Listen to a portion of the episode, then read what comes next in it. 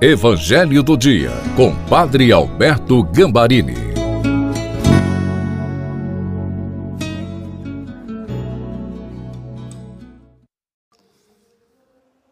Que emoção encontrar com você, meu querido e minha querida, no Evangelho do Dia de terça-feira. Hoje, Jesus faz um desafio a todos nós: ser como Deus. Isso é possível? O Evangelho vai trazer a resposta para nós. Peçamos o Espírito Santo. Pai maravilhoso, tu sabes que nós somos fracos, nós somos humanos e nós necessitamos do Espírito Santo para que a tua palavra se torne para nós alimento, remédio e força. Dai-nos este poder do alto e a posse da palavra que vamos agora meditar. Amém. Em nome do Pai, do Filho e do Espírito Santo. Amém. Proclamação do Evangelho de Nosso Senhor Jesus Cristo, segundo São Mateus. Capítulo 5, versículos de 43 a 48 diz Jesus na continuação do sermão da montanha. Tendes ouvido o que foi dito: Amarás o teu próximo e poderás odiar teu inimigo. Eu, porém, vos digo: Amai vossos inimigos, fazei bem aos que vos odeiam e orai pelos que vos injuriam, vos perseguem, vos maltratam Deste modo, sereis os filhos de vosso Pai do céu, pois ele faz nascer o sol tanto sobre os maus como sobre os bons, e faz chover sobre os justos e sobre os injustos. Se amais somente os que vos amam, que recompensa tereis? Não fazem assim os próprios publicanos? Se saudais apenas os vossos irmãos, que fazeis de extraordinário? Não fazem isso também os pagãos? Portanto, sede perfeitos, assim como vosso Pai celeste é perfeito. Palavra da salvação. Glória a vós, Senhor. A mensagem central do evangelho de hoje é desconcertante, impactante e ao mesmo tempo algo que nós julgamos difícil de ser praticado: amar os inimigos.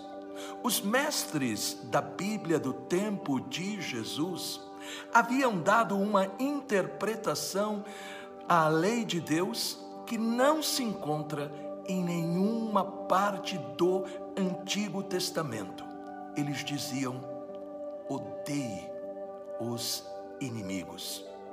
Eles ensinavam que amar ao próximo era apenas amar as pessoas que nos amam, familiares, amigos, aqueles que são do nosso povo, aqueles que são gentis conosco.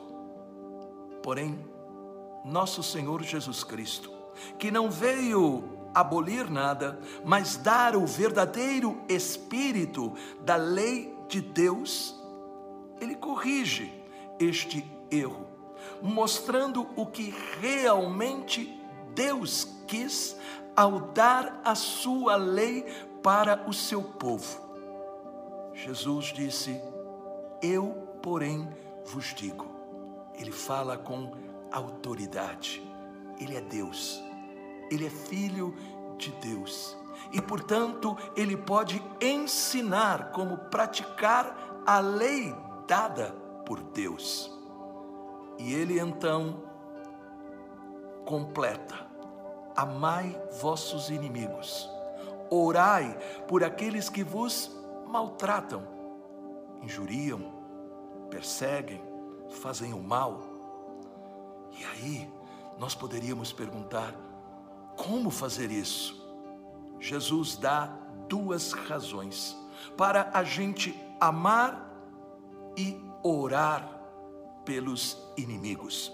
A primeira razão está aqui, nós acabamos de ouvir em Mateus, no capítulo 5, versículo 45. Sereis os filhos de vosso Pai do céu, pois ele faz nascer o sol tanto sobre os maus como sobre os bons, e faz chover sobre os justos e sobre os injustos.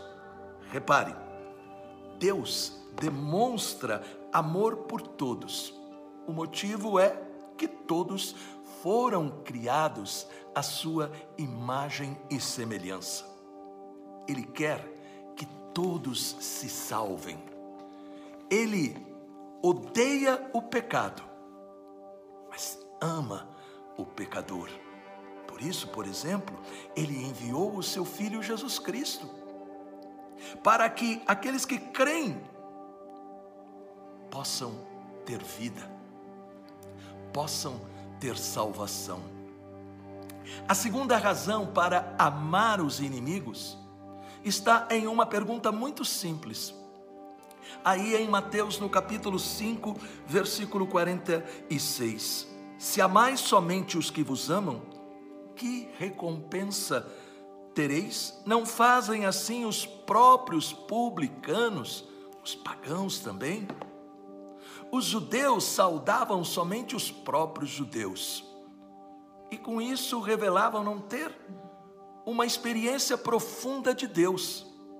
Se eu me dou somente com quem é da minha família, amizade, religião, time, posição política, etc., eu não sou diferente de quem é do mundo. As pessoas vão dizer: por que, que eu vou ser cristão se eles são iguais a mim, se eles fazem as mesmas coisas que eu faço? Amar não é concordar ou fechar os olhos para os erros, mas não desejar e não fazer o mal. Também não é ser indiferente. Ah, eu não vou me comprometer, mas é tentar conquistar pelo respeito, pelo exemplo de vida, pela palavra.